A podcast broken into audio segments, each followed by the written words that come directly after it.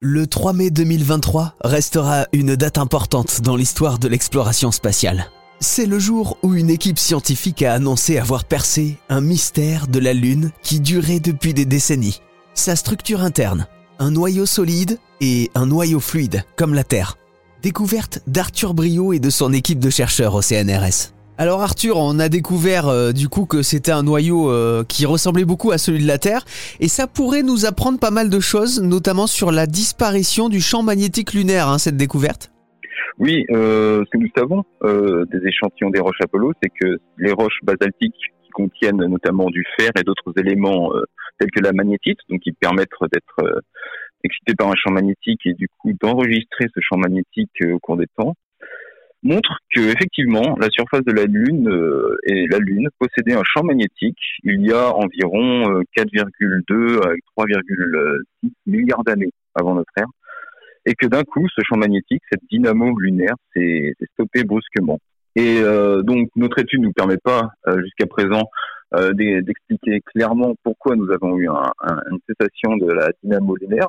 Mais ce que nous pouvons suggérer, en revanche, c'est que peut-être l'apparition de cette graine interne pourrait euh, éventuellement changer et modifier euh, les conditions magnétiques du, noyau, du noyau lunaire et peut-être aurait pu justement stopper ce, ce champ magnétique. D'accord, donc ça c'est quelque chose qu'on connaît pas forcément. Avant, il y avait bien un champ magnétique euh, lunaire, un petit peu comme sur la Terre. Oui, exactement. Le champ magnétique de la Lune, euh, donc avant cette période de 4,2 milliards d'années, donc vraiment au début de la euh, de la vie sur Terre notamment. Enfin, si on reprend 4,2 milliards d'années, c'était il y a très très longtemps, lors des premières phases d'apparition de, la vie sur Terre.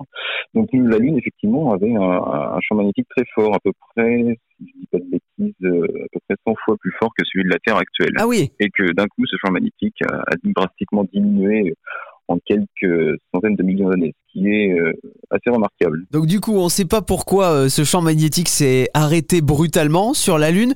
Euh, par contre, s'il avait continué ce champ magnétique, qu'est-ce que ça changerait à l'heure actuelle? Elle serait vraiment différente la Lune?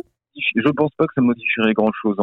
Si vous regardez par exemple d'autres planètes du système solaire possèdent un, un, champ magnétique, il y a même des lunes de Jupiter qui en possèdent et, et leur surface varie très fortement par rapport à celle de la Terre. Donc qu'elle ait un champ magnétique ou non, ça ne ça, n'engendrait pas l'apparition, par exemple, euh, ou la protection de la vie sur la Lune, ou de la faune ou de la flore. Par contre, ça aurait pu être euh, un avantage notable si nous imaginions que pour les missions Apollo, euh, les astronomes, donc les humains, aillent sur la Lune ça pourrait avoir une, ce serait une protection adéquate pour éviter les, les radiations euh, solaires, par exemple. Hmm. Bon, maintenant que le mystère est percé, alors sur le noyau de la Lune, euh, qu'est-ce qui vous reste à faire euh, dans votre équipe? Quels autres mystères il vous reste à résoudre sur la Lune?